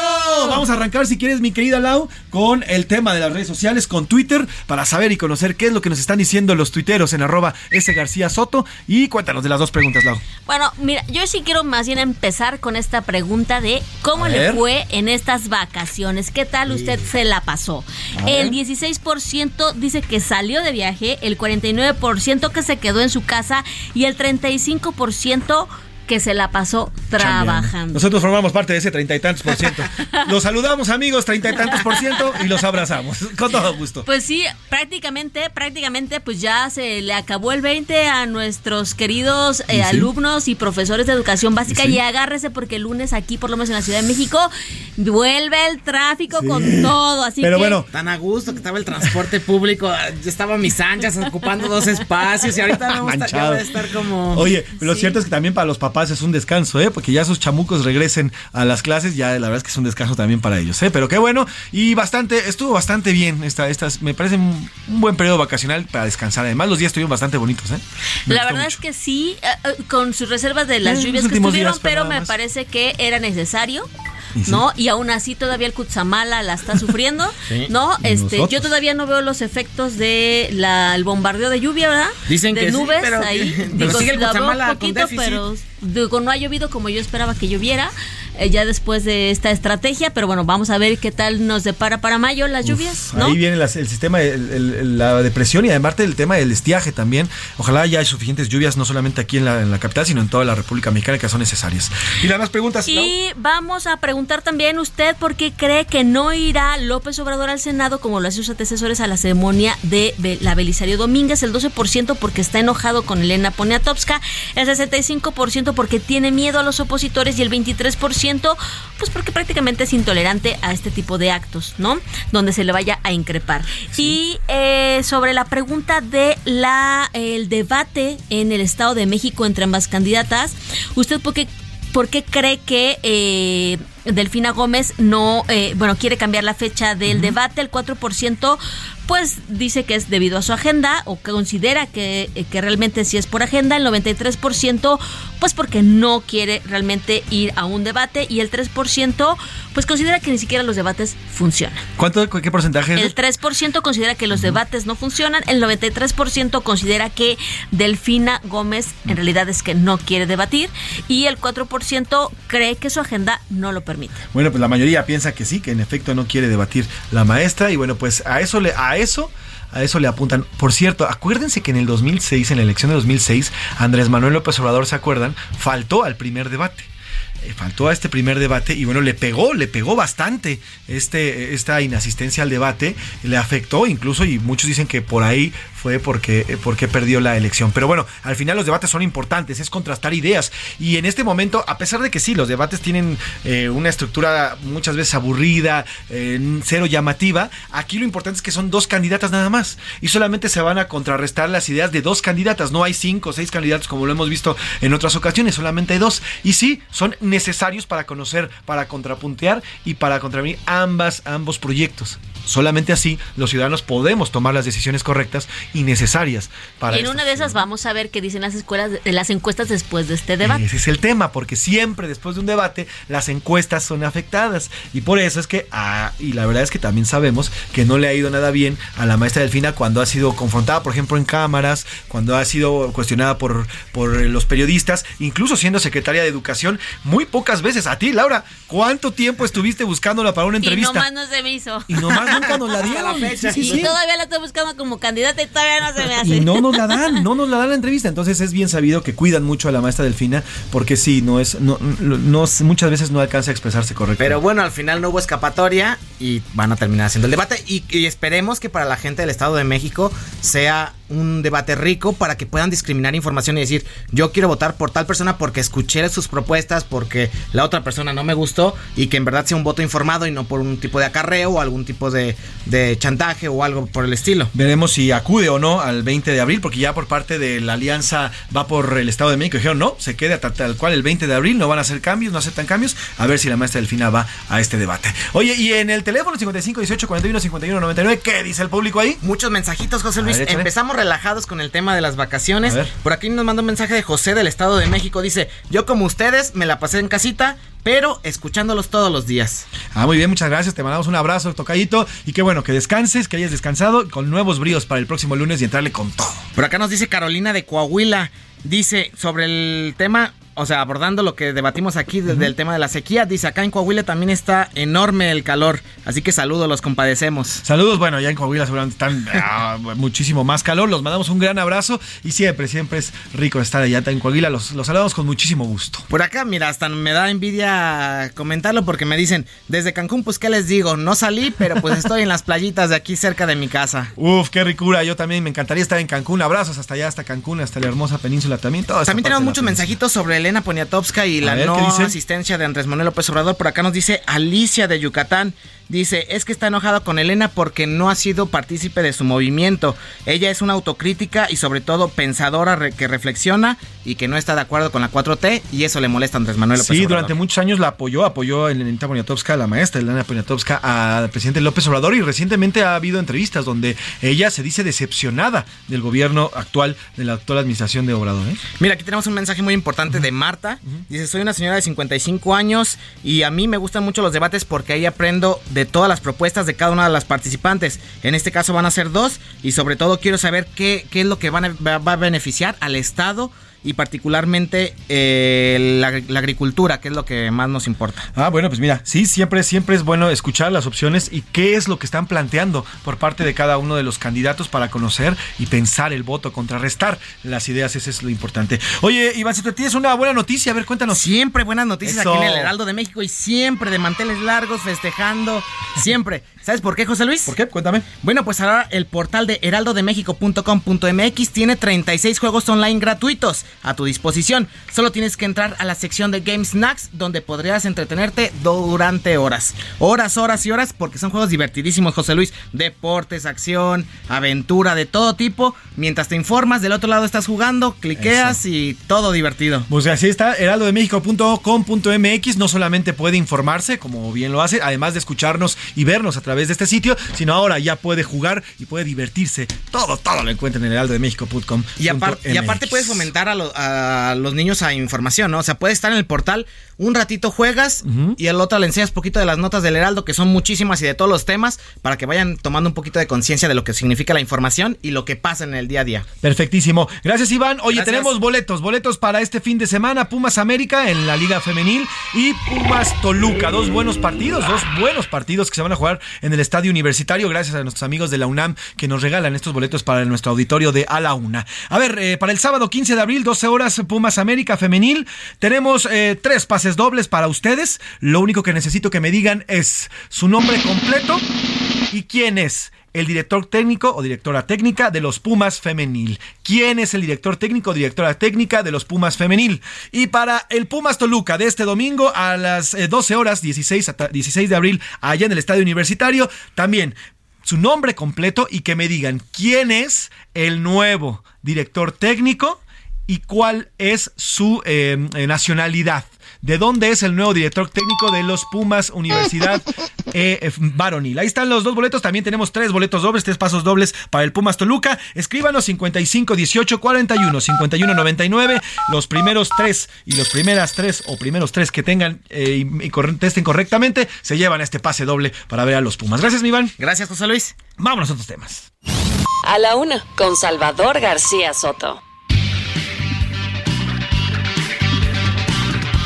Dos de la tarde con 19 minutos, dos de la tarde con 19 minutos. Esta semana le hemos dado cobertura, una amplia cobertura al tema de eh, esta iniciativa que se buscaba aprobar esta semana precisamente eh, y que modificaría muchas cosas del Tribunal Electoral del Poder Judicial de la Federación. Ayer por fin ya los coordinadores de las bancadas en San Lázaro firmaron un acuerdo y dijeron que iban a revisar, iban a revisar esta redacción, que iban a revisar la iniciativa para, si es necesario, hacer una redacción y que no haya dudas al respecto. Vamos a platicar con Jorge, con Jorge Romero, es eh, diputado, coordinador del PAN en la Cámara, ahí en San Lázaro, para conocer qué fue lo que se definió ayer, qué se decidió por parte de las bancadas y qué es lo que va a ocurrir con esta iniciativa. Jorge, ¿cómo está, diputado? Buena tarde. José Luis, buenas tardes a ti y a todo tu auditorio. Al contrario, gracias por tomar la llamada. ¿Qué definieron ayer, eh, diputado Jorge Romero, en torno a esta iniciativa para modificar algunas, eh, algunas funciones del Tribunal Electoral?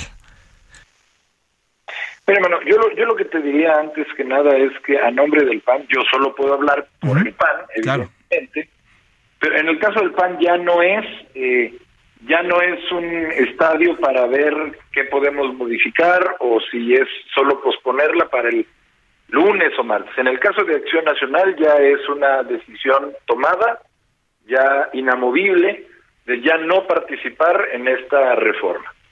Y, y lo hacemos porque Estamos absolutamente convencidos de que más allá del contenido de una iniciativa, la que sea, José Luis, si, si esa iniciativa no, no, se, no se pudo explicar, si no se supo explicar sus virtudes o sus bondades, por más buenas que sean, si lo que provocó fueron dudas ante muchas organizaciones o la sociedad civil, el PAN, lejos de avergonzarse en decir que recapacita, con todo honor decimos que recapacitamos ante la voz de la sociedad civil o de todas las personas que lamentablemente interpretaron que esta iniciativa afectaba las facultades del tribunal o afectaba la paridad de género o las acciones afirmativas. Cosa, José Luis, que nunca fue así, nunca se redactó algo así, pero el PAN, ante la duda de la gente, ante la ante la molestia de muchísimas personas de que sea en estos momentos,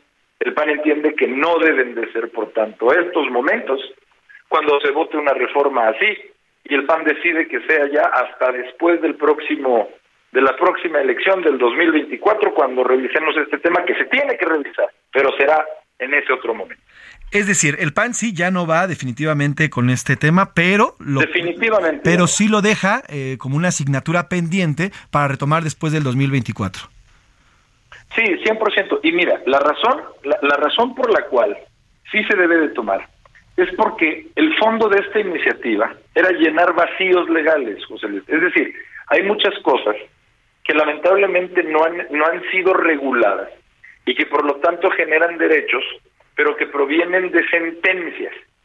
Eh, yo, yo le entro a todo el detalle que tú quieras, pero dejándolo de una manera muy eh, panorámica, por así decirlo, nosotros queríamos pasar precisamente los derechos que se lamentablemente consideraron vulnerados con esta iniciativa. Nosotros lo que queríamos era reforzarlos para que su sustento no fueran sentencias, sino fueran la ley, y no cualquier ley, sino la constitución. Es decir, las acciones afirmativas, José Luis, lo, lo que hace que tengan un espacio los grupos minoritarios, las personas con discapacidad, las personas de la diversidad sexual, eh, las personas indígenas, hoy existen en la Cámara por decisiones de sentencias. Bueno, lo que nosotros queríamos era darle como fundamento la Constitución, pero lamentablemente se entendió como quitarle una facultad al tribunal para emitir sentencias sobre acciones afirmativas. Eh, era todo lo contrario, no sé si me explico. Pero por eso algún día se sí se tiene que regular, José Luis. Pero si, si en este momento preocupó que una facultad tan importante del tribunal se cambiara, entonces entendemos que no es el momento. Y el PAN comprende y al PAN sí le puede y sí le mueve lo que empiece a decir la gente. Entonces, esa es nuestra decisión con todo honor decimos que recapacitamos. Eh, lo que entiendo entonces, estamos platicando con Jorge Romero, eh, coordinador de, la, de los diputados del PAN en la Cámara de Diputados. Lo que tiene entonces, eh, diputado Jorge, es que por la presión social ustedes definen y determinan de plano por ahora bajarse de esa iniciativa, pero continúan, pero al final la siguen defendiendo como algo necesario. Así, tal cual. Así, pero literalmente tal cual.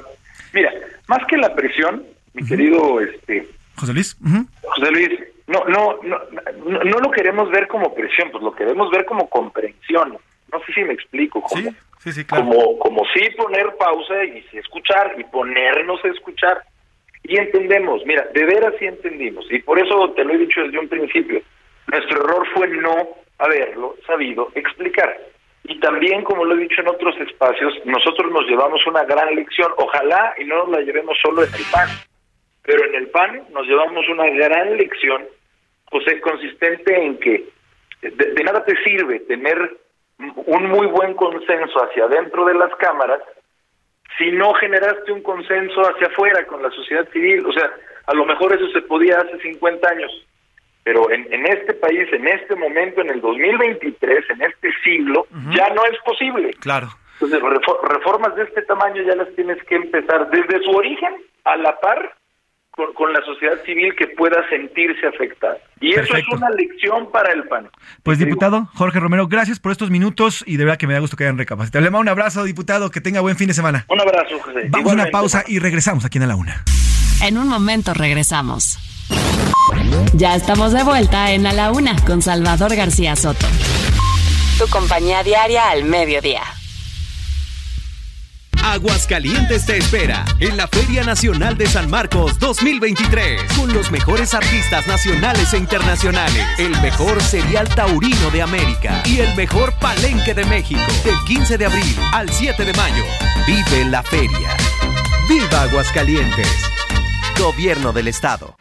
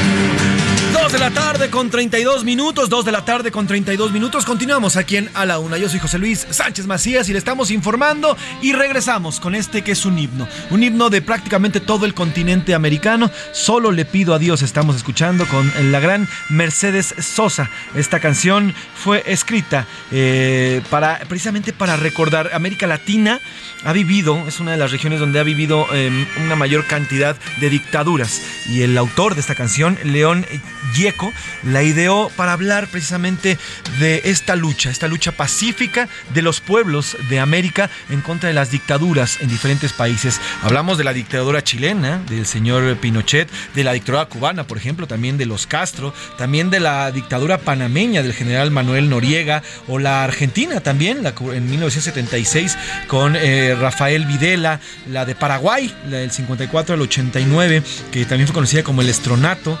En fin, eh, estas, estas dictaduras que han modificado la vida eh, a veces democrática y a veces no tanto de la región latinoamericana, bueno, pues así recordamos y con esta gran canción de la gran Mercedes Sosa, solo le pido a Dios este himno de lucha, de marcha pacifista. Solo le pido a Dios. Trépale mi Alex.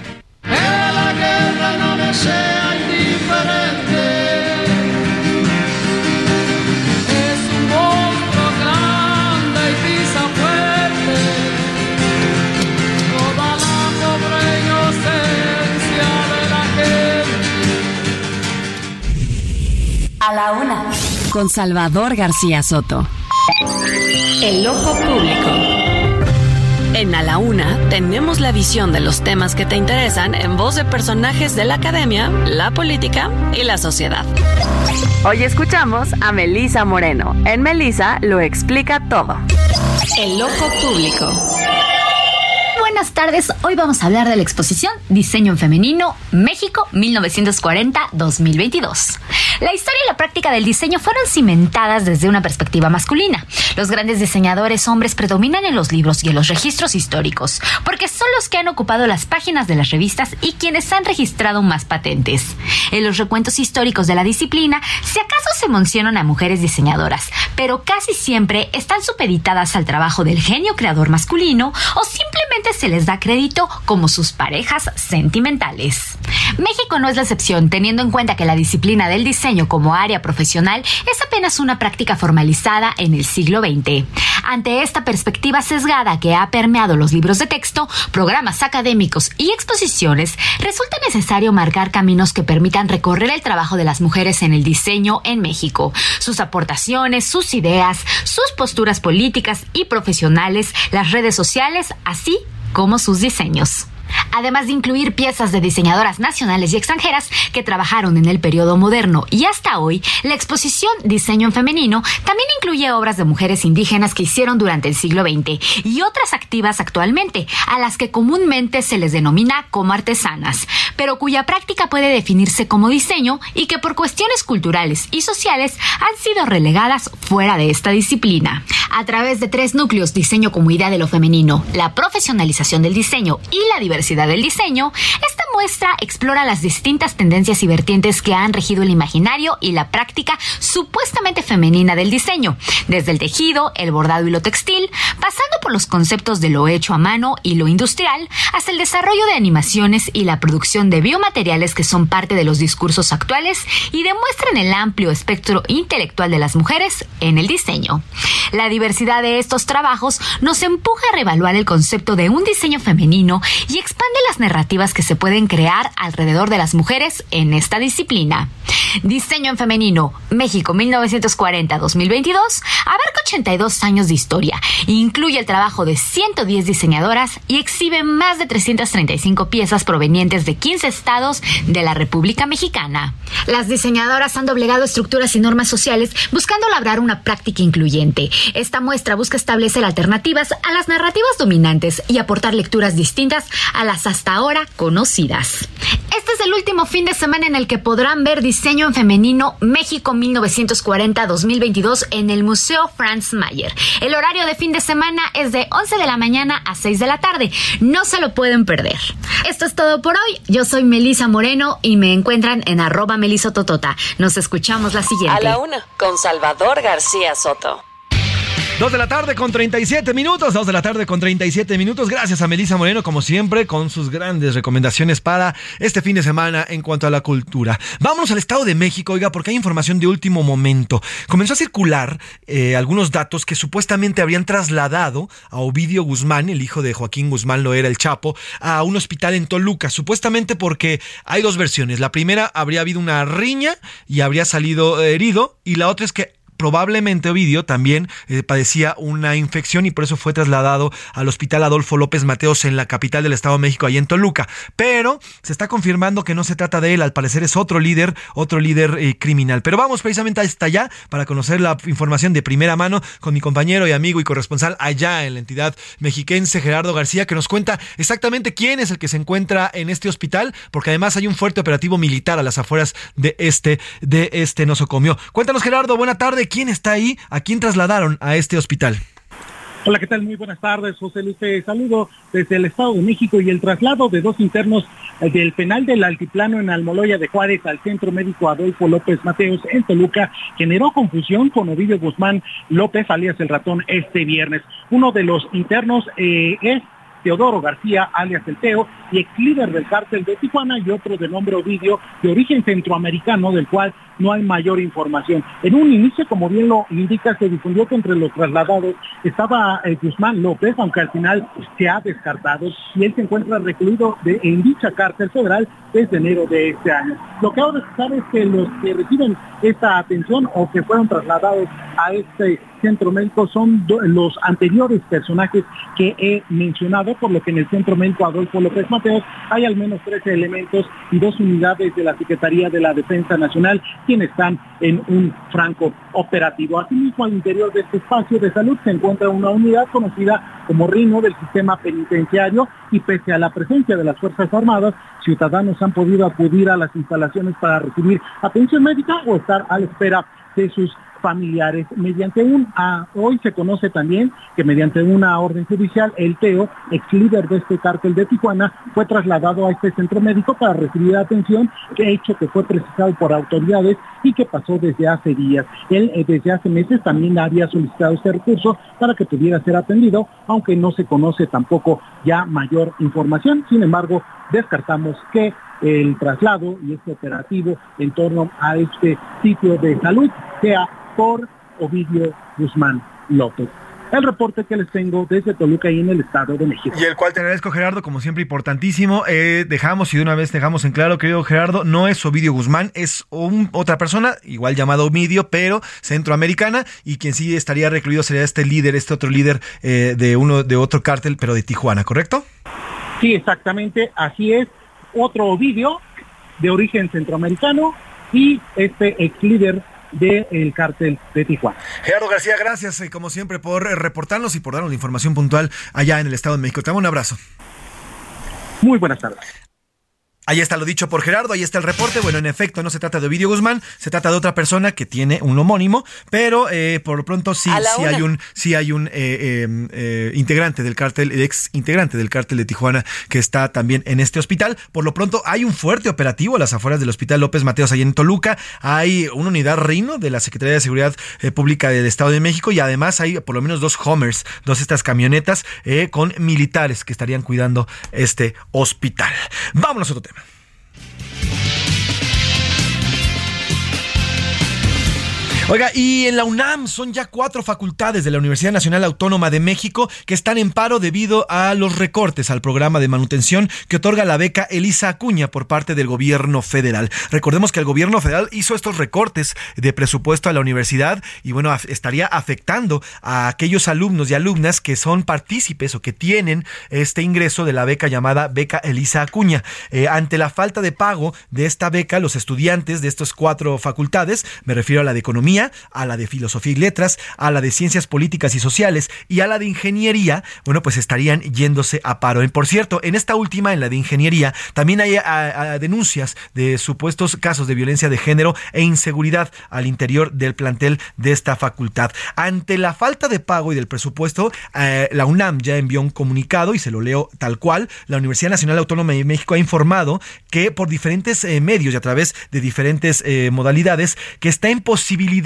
de cubrir el monto de la totalidad, se los, y se los repito, sobre todo para los padres, madres y estudiantes de estas cuatro facultades de la UNAM. Dice la UNAM, está en posibilidades de cubrir el monto de la totalidad de las becas de manutención Elisa Acuña para el periodo 2023-2, que por lo tanto mantendrá esos apoyos económicos que benefician a decenas de miles de sus estudiantes. Eh, la UNAM está dejando en claro que con recursos propios recursos propios serán utilizados para estos jóvenes, se les va a dar la beca. Por su parte, la Secretaría de Educación Pública emitió un comunicado en el que niega la desaparición de esta beca y que por el contrario en 2023, dice la SEP, envió un presupuesto de 1.927 millones de pesos a la UNAM. En respuesta, la máxima casa de estudios también ya mostró un oficio de la propia SEP en el que los funcionarios de la dependencia reconocieron que este programa no tenía recursos asignados para este año. Y bueno, pues ya se lo dijimos aquí, la UNAM ya dijo que les va a pagar con sus recursos propios eh, este tema de la beca. Por cierto, aquí en la UNA platicamos con un profesor de una de estas cuatro casas de estudios, de una de estas cuatro facultades.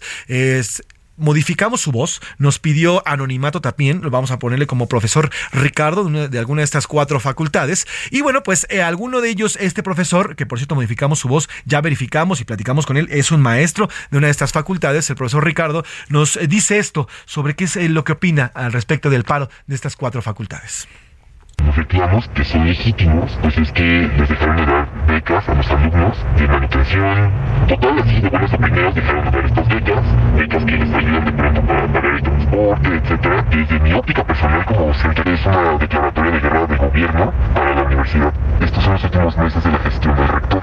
Y ahorita con lo que ha pasado últimamente y que la rectoría se ha pronunciado y ha este, condenado enérgicamente muchas cosas del gobierno, etcétera, la verdad es que a mí no me extrañaría que se trate de una, hay un rollo gubernamental contra la universidad. Pues ahí está lo que nos dice el profesor. Ya es, empieza a, pues digamos, a correr esta voz entre los pasillos de la UNAM, que Recuerden, este año hay un cambio de rector, eh, hay, un, eh, hay una elección nueva para elegir un nuevo rector en la Universidad Nacional Autónoma de México y pues en la 4T siempre, siempre se han sobado las manos para tener el control de la máxima casa de estudios. ¿eh? Y bueno, pues también existe este rumor ahí en la UNAM. Por lo pronto, ahí está lo dicho, lo que se han dicho por parte de las autoridades educativas, por parte también de las autoridades de la Universidad Nacional Autónoma de México. Así que ya les dejen claro a estos estudiantes de estas cuatro facultades que el pago de esta, esta beca Elisa Acuña será dado para todos los alumnos. Ahí está, y dejamos el tema de la UNAM y vámonos a los deportes. Rapidísimo. Ah, vámonos, perdón, vámonos hablando de la UNAM. Oiga, eh, este fin de semana en el, en el Museo del Chopo, el artista mexicano Noé Martínez presenta la exposición El cuerpo es más grande que la historia, la cual retrata episodios esclavistas en nuestro país. Eh, remarca la cultura huasteca por ser una de las, eh, de las más desmembradas, así lo dice él. Y bueno, para hablar de este tema, saludo precisamente a Noé Ramírez, artista visual, para que nos explique y nos cuente de qué va, eh, perdón, al, artista Noé Martínez, para que nos explique de qué va esta exposición, eh, cómo es que eh, se va a presentar y por qué nos dice que el cuerpo es más grande que la historia. ¿Cómo está Noé? Muy buena tarde. Hola, muy buena tarde. muchas gracias por el espacio y por su atención para escuchar. Em, pues es una exposición que he estado trabajando desde hace cerca de ocho años eh, donde empecé a trabajar a partir de los episodios esclavistas en México. Eh, imaginamos mucho el esclavismo, toda esta época de tráfico de personas en los años de la colonia como cuerpos africanos o personas de África llegando a México. Sin embargo, eh, se produjo mucho intercambio de personas comercializadas eh, de originarios de América hacia afuera de, del continente. Puede ser, en el caso de, del pueblo huasteco, frecuentemente hacia el Caribe o hacia Europa, pero también hacia África, hacia Asia o dentro del mismo territorio de la Nueva España, eh, con un trato de, esclavos. Y creo que eso es importante porque ah, para mí es un tema que tiene este domo, esta esfera o esta atmósfera de tabú en nuestra historia, ¿no? como parte de ese crisol que nos da cierta identidad y como parte de ese crisol histórico también eh, reconocernos como eh, como un pueblo que en algún momento vivió estos episodios como como esclavos, ¿no? Noé, eh, estamos platicando con el artista Noé Martínez. ¿Qué va a encontrar el público cuando acuda a ver El cuerpo no es más grande que la historia? ¿Qué va a ver? ¿Con qué se va a topar el público que quiera y que va a asistir seguramente este fin de semana en el Museo del Chopo a ver a ver tu exposición, Noé? ¿Qué es lo que podemos encontrar? Eh, lo que está en el museo, lo que está en sala es una instalación compuesta por una serie de dibujos de gran formato, o sea, dibujos que son como cerca de 2,20, 2,50 centímetros, eh, montados a manera de instalación con el que voy retratando a partir de referencias historiográficas, etnográficas y de mi propio trabajo de campo, eh, un poco esta reconstrucción de esta historia. Hablo mucho del pueblo huasteco, que es el que más documento por mi propia familia. Mi familia son originarios de la Huasteca de San Luis Potosí y justamente mucha de la investigación es porque su cabecera municipal de Coscatlán y otras muy cerca de, esta zona están mencionadas en actas de, esclavos, ¿no? Eso me hizo eh, estar centrándome en, el pueblo huasteco particular en el siglo XVI eh, y lo que se encuentran son una serie de referencias históricas colocadas ahí a manera de fragmentos, a final de cuentas eh, soy artista y desde ahí mismo me posiciono, pero hago este comentario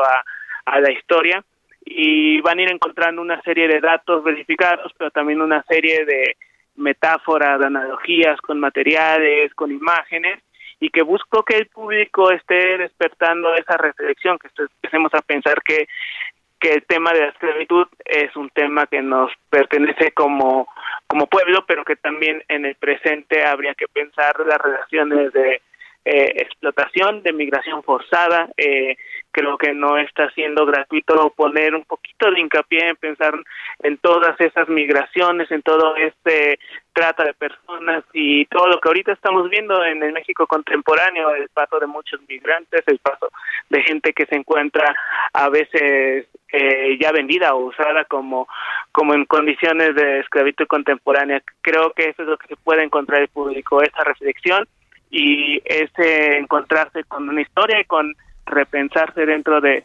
esta este momento histórico, pero también pensándose en el presente.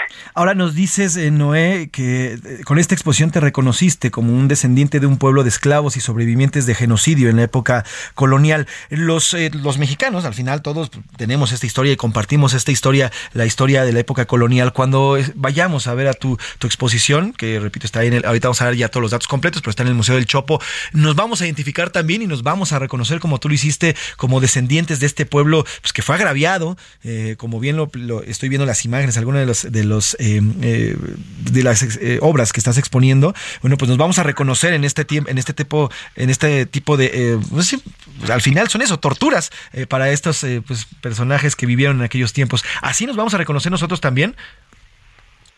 Creo que sí, creo que apela a una sensibilidad y a una educación que poco a poco vamos teniendo como como personas que nos adentramos a la cultura del arte en México y que creo que sí, sí nos vamos a reconocer ahí, creo que no va a ser ajeno, va, hay un espejo ahí diciéndonos, volteemos a vernos, volteemos a ver esto, volteemos a ver una tercera, cuarta, quinta, sexta raíz, ¿no? Estamos hablando de un crisol cultural muy amplio en México, estamos en una ciudad como esta ciudad donde tenemos migrantes de varias comunidades, de varios pueblos originarios, ah, y terminamos hablando 60 idiomas en esta ciudad, eso es fantástico, es fascinante, pero también es es un momento de pensar cómo nos reflejamos ahí, cómo somos un pueblo tan plural, tan diverso y está esa diversidad de historias, ¿no? Más allá de nuestra mito de raza cósmica, más allá de nuestros mitos de mestizaje, cómo nos enfrentamos y cómo elaboramos memoria, como dices, de estas torturas, de estos castigos físicos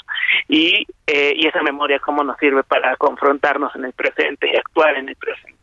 Porque al final esta historia, Noé, pues la traemos y a lo mejor son torturas diferentes, pero igual en esta época de 2023, pues seguimos torturando o nos siguen torturando ya de diferentes formas, ¿no? Sí, totalmente, totalmente. Eh, creo que la, todo este mm, régimen y estructura colonial nada más se va transformando. Ahora muchos de nuestros torturadores están disfrazados de otras maneras. Ahora son agentes aduanales, ahora son servicios de salud a los que no accedemos. Ahora es la falta de, justicia. la falta de justicia, la falta de intérpretes para muchos de nuestros eh, pueblos originarios que a veces son juzgados sin saber de qué, la falta de movilidad en un continente en donde eh, a veces pedimos visa para eh, pueblos centroamericanos, ¿no? Tiene otra forma, pero sigue pasando eso, ¿no? Nuestro cuerpo sigue sometido a ese estrés y, y creo que por eso es importante ahorita eh, cómo el arte puede estar haciendo esos hincapiés, esos momentos de reflexión y elaborarnos de otra manera como sociedad. Y bien, y bien lo, lo dices en, tu, en tus descripciones, te das cuenta que comienza hasta en el siglo XVI y ya con base que esto platicamos, pues mira, hasta el, hasta el siglo XXI nos hemos llevado. ¿Dónde podemos ver esta exposición, querido Noé? Eh, ¿Dónde podemos encontrarla? Horarios, sitios, redes sociales, toda la información para que nuestro público pueda acudir a esta gran exposición ahí en el Museo del Chopo. Está en el Museo Universitario del Chopo, muy cerca del Metro Normal, muy cerca del Tianguis del, Chopo, entonces vale la pena, es un barrio también increíble, en el Centro María de Rivera de la San Rafael, eh, las redes sociales propias del museo y de la universidad, los horarios son de miércoles a domingo, eh, de 11 a 6 de la tarde, y sí vale la pena echarse una vuelta al museo y eh, volvernos parte de esta nueva activación artística, cultural de la ciudad que ha costado un esfuerzo bastante bárbaro para artistas, instituciones, museos, galerías, y están ahí, están abiertas y estamos otra vez viviendo un momento muy eh, fértil de la cultura aquí en México. Pues sin duda, estaremos eh, dando seguimiento. Yo te prometo que este fin de semana me doy una vuelta por allá. Y gracias por estos minutos y gracias de verdad también por el arte que es importantísimo y estaremos pendientes de tu exposición, Noé. Muchas gracias, que tengas buena tarde y mucho éxito en esta gran exposición. Muchas gracias a ustedes y los esperamos ahí en el museo. Pues ahí está, no se lo pierda. Tiene que acudir, el cuerpo es más grande que la historia. Oiga, vámonos con los culeros de San Lázaro que esta tarde nos presentan y nos hablan sobre el fentanilo. ¿Dónde se hace en México o no se hace en México? Trépale, mi Alex. busquen, es de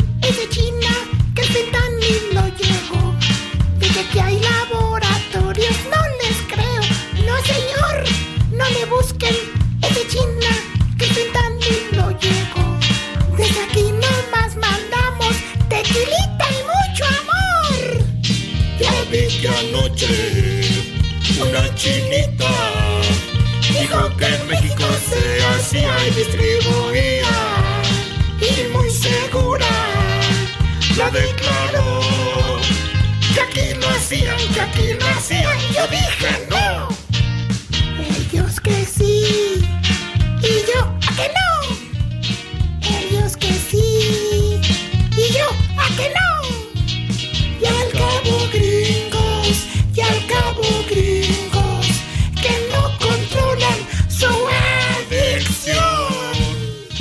Ahí están los de San Lázaro, que sí, que no, de dónde se hace el fentanilo. Así nos despedimos. Gracias, de verdad, gracias por estas semanas habernos acompañado. Gracias por permitirme entrar hasta sus hogares, oficinas, autos. Ya este lunes estará por acá eh, el, titular de este espacio, Salvador García Soto. Y a nombre de, de, él y todo este gran equipo, le doy las gracias. Que tenga un gran fin de semana. Pásela muy bien, buen provecho. Yo soy José Luis Sánchez Macías y está usted informado. Tiempo,